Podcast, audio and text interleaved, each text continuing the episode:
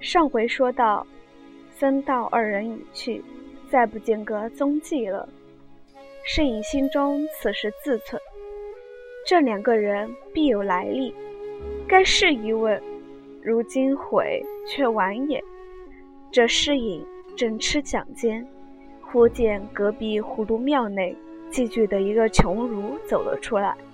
这个人姓贾，名化，字表石飞，别号雨村者，本是湖州人士，原系诗书仕宦之族。因他出于末世，父母祖宗根基已尽，人口衰丧，只剩得他一生一口，在家乡无益。因进京求取功名，再整基业。自前岁来此，有烟简住了，暂寄庙中安身，每日卖字作文为生，故世隐常与他交接。当下，雨村见了世隐，忙施礼陪笑道：“老先生倚门助往，敢是市集上有甚新闻否？”世隐笑道。非也，是一小女啼哭，引他出来作耍，正是无聊之甚。兄来的正妙，请入小斋一谈，彼此皆可消此永昼。说着，便令人送女儿进去，自写了雨村，来至书房中。小童献茶，方谈得三五句话，忽家人飞报：“严老爷来拜。”是隐忙得起身谢罪道：“恕狂驾之罪，略作弟既来陪。”雨村忙躬身一让道：“老先生请便，晚生乃长造之客，稍后何妨？”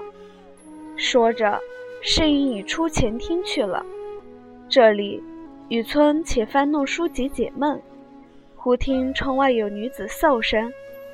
雨村遂起身往窗外一看，原来是个丫鬟，在那里携花，生得仪容不俗，眉目清明，虽无十分姿色，却亦有动人之处。雨村不觉看得呆了。那甄家丫鬟携了花，方欲走时，猛抬头见窗内有人，必经旧服，虽是贫穷，然生得腰圆膀厚。面阔口方，更兼剑眉星眼，直鼻全腮。这丫鬟忙转身回避，心下乃想：这人生得这样雄壮，却有这等褴褛，想他定是我家主人常说的什么贾雨村呢？没有意帮助周记，只是没甚机会。我家并无这样贫穷亲友，想来定是此人无疑了。怪道又说他。必非久困之人。如此想来，不免又回头两次。雨村见他回了头，便以为这女子心中有意于他，更狂喜不尽，自谓此女子必是个巨野英雄，风尘中知己也。一时小童进来，雨村打听的前面留饭，不可久待，遂从夹道中自便出门去了。适应待客散，既知雨村自便，也不去再邀。一日早又中秋佳节，适应家宴已毕，乃另聚一席于书房，却自己步月至庙中来邀雨村。原来雨村自那日见了甄家之婢，曾回头顾他两次，自谓是个知己，便时刻放在心上。今又正值中秋，不免对月有怀，因而口占五言一律云：“未卜三生愿，平添一段愁。梦来十脸额，行去几回头。自顾风前影，谁堪月下愁？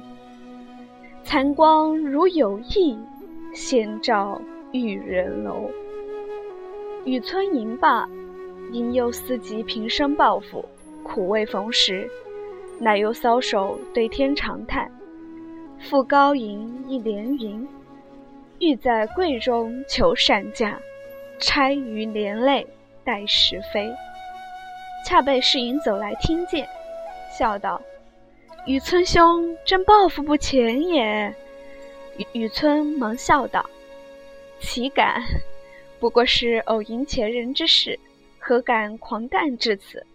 因问：“老先生何心至此？”世隐笑道：“今夜中秋，俗谓团圆之节，想尊兄旅寄僧房，不无寂寞之感，故特举小酌，邀兄到碧斋一饮，不知可纳情意否？”雨村听了，并不推辞，便笑道：“既蒙谬爱，何敢负此盛情？”说着。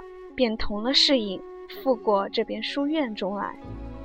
须臾茶毕，早已设下杯盘，那美酒佳肴自不必说。二人归坐，先是款斟慢饮，次见谈至兴浓，不觉飞弓现夹起来。当时街坊上家家箫管，户户歌弦，当头一轮明月，飞彩明辉。二人欲添豪兴，酒到杯干。雨村此时已有七八分酒意，狂心不禁，乃对月欲怀口号一绝云：“时逢三五便团圆，满把晴光护玉盘。天上一轮才捧出，人间万幸仰头看。”世隐听了，大叫：“妙哉！”吾每为兄必非久居人下者，今所言之句，飞腾之兆已现，不日可得接获履于银泥之上矣。可贺可贺，乃清蒸一斗为贺。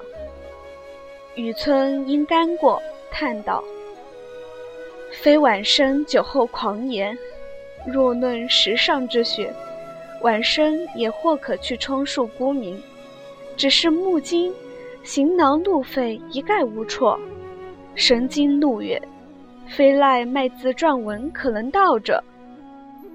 侍隐不待说完，便道：“兄何不早言？余没有此心，但每遇兄时，兄并未谈及，余故未敢唐突。今既及此，余虽不才，毅力二字，却还识得。”且喜明岁正当大比，兄亦作速入都，春闱一战，方不负兄之所学也。其盘废于事，弟自代为处置，亦不忘兄之谬识也。当下即命小童进去，速封五十两白银，并两套冬衣。又又云：十九日乃黄道之期，兄可即买舟西上，待雄飞高举。明冬再乌，岂非大快之事也？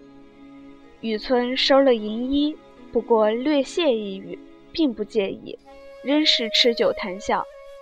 那天已交三鼓，二人方散。